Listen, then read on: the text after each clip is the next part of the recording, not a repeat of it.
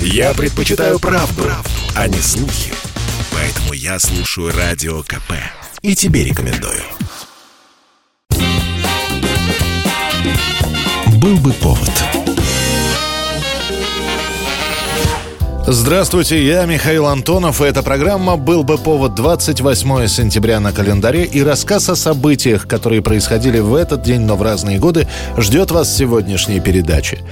1972 год, 28 сентября. Продолжается хоккейная серия, в которой наши хоккеисты сражаются с канадскими профессионалами. После феерической первой победы сборной СССР кленовые листья оправились и стали выигрывать преодолевая сопротивление нашей сборной. Михайлов подхватил шайбу. Передача! Харламов. Опережает соперник, выходит в воротах. Ростов! Именно в этот день, 28 сентября, знаменитый комментатор Николай Озеров произнесет во время прямой трансляции свою знаменитую фразу «Такой хоккей нам не нужен». Это будет последняя, восьмая игра суперсерии. Наши ведут со счетом 5-3 и понимая, что на мастерстве результатов не добиться, канадцы начинают играть грубо. После очередной стычки с нашими хоккеистами и отмены шайбы, которую забросили канадцы, на коробку выскакивает тренер Алан Иглсон и бросается на судью. Приходится уже и эту драку разнимать. Именно в этот момент Озеров и произносит свою фразу. И вот сейчас канадский игрок применил, даже не знаю, сложно назвать это приемом, очень грубая, неспортивная игра. Я что, и ногу собирала Нет, по кусочкам. такой хоккей нам не нужен. Терпи, будет больно. Наши хоккеисты в итоге проиграют и этот матч, и серию в целом, хотя заявят о себе как об одной из самых профессиональных сборных в мире. 1991 год, 28 сентября. На поле Тушинского аэродрома проходит фестиваль «Монстры рока» с участием групп «Металлика», «Пантера» и «ACDC».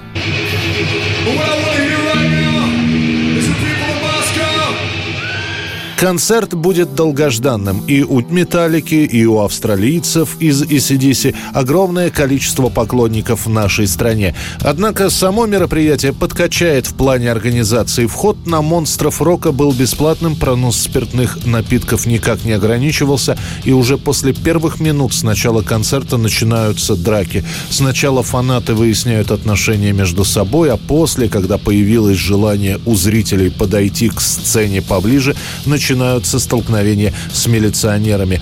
Те отвечают –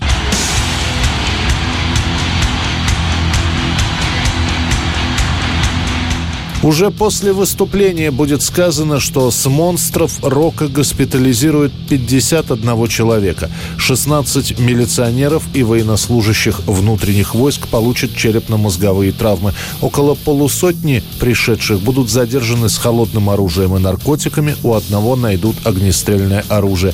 Более того, сразу после окончания концерта блюстители порядка станут в ужесточенном порядке гнать публику к выходу, и это приведет к еще большей давке и потасовке кроссовкам. 2010 год, 28 сентября. Президент Медведев отправляет в отставку мэра Москвы Юрия Лужкова. Поражает даже не сама отставка после 18 лет службы, а впервые примененная в указе формулировка, с которой эта отставка сопровождается в связи с утратой доверия.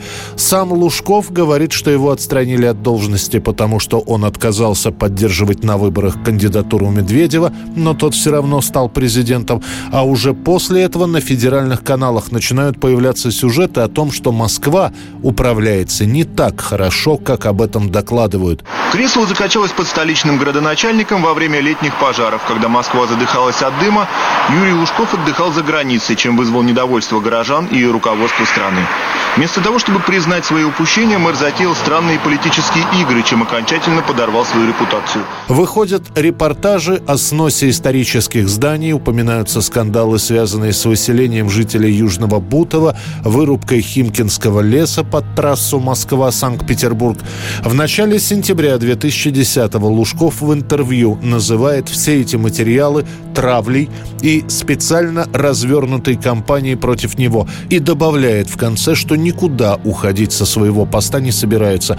После этого Юрий Михайлович улетает в отпуск в Австрию, где празднует свой очередной день рождения. Параллельно с этим появляются слухи о том, что во время отпуска Лужкову все-таки предложено из Кремля подумать о добровольном отказе от своих полномочий. Вернувшись в Москву, мэр отвечает отказом на это предложение.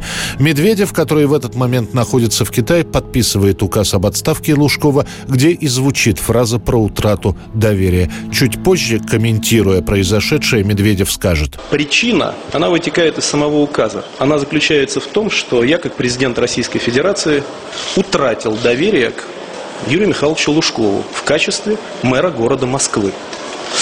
А действующий закон, он был принят несколько лет назад, прямо устанавливает в качестве одного из оснований к увольнению или по терминологии закона отрешению от должности утрату доверия.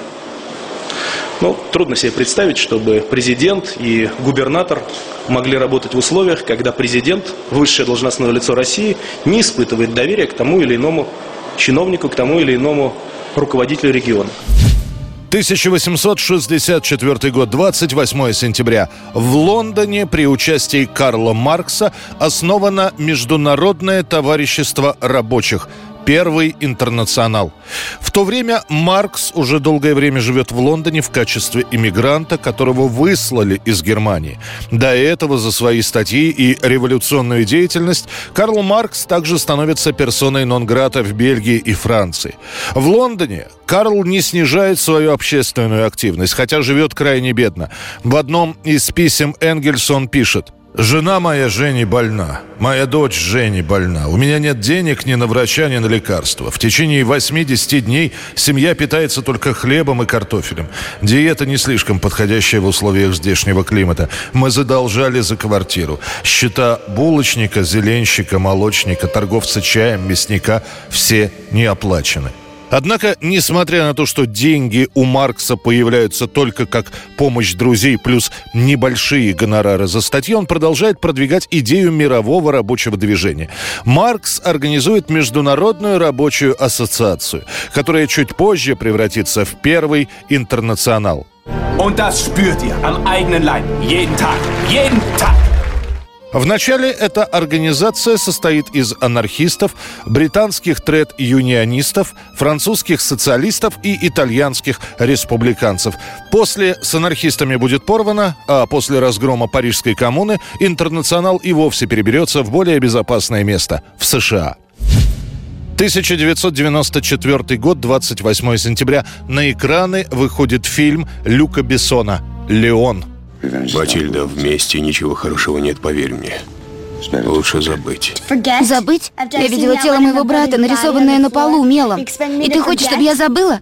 После своей последней ленты, тоже на шпионскую тематику, «Никита», Люк Бессон решает продолжать тему гангстерского кино со стрельбой, но обязательной мелодраматической линии. Это будет второй англоязычный фильм Люка, который для этого собирает самую настоящую международную команду. В главной роли француз испанского происхождения Жан Рено, главный злодей британец Гэри Олдман, девочку Матильду играет 13-летняя американка Натали Порт Портман.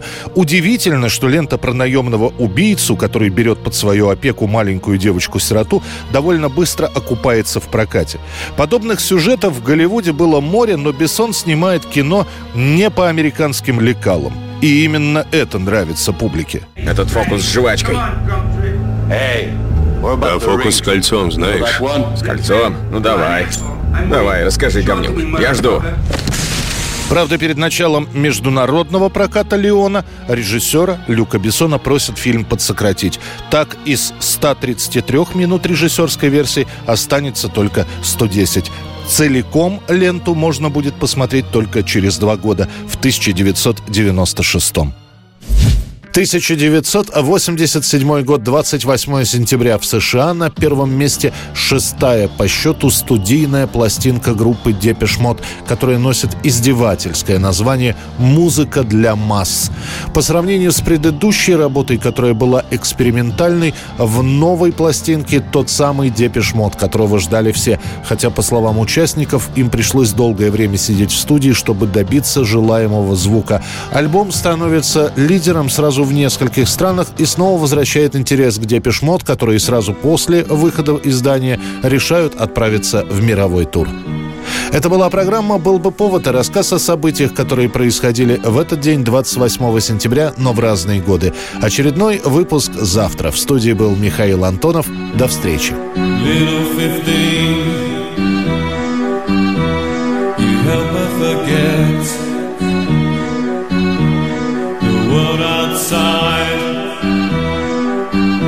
you're not part of it yet.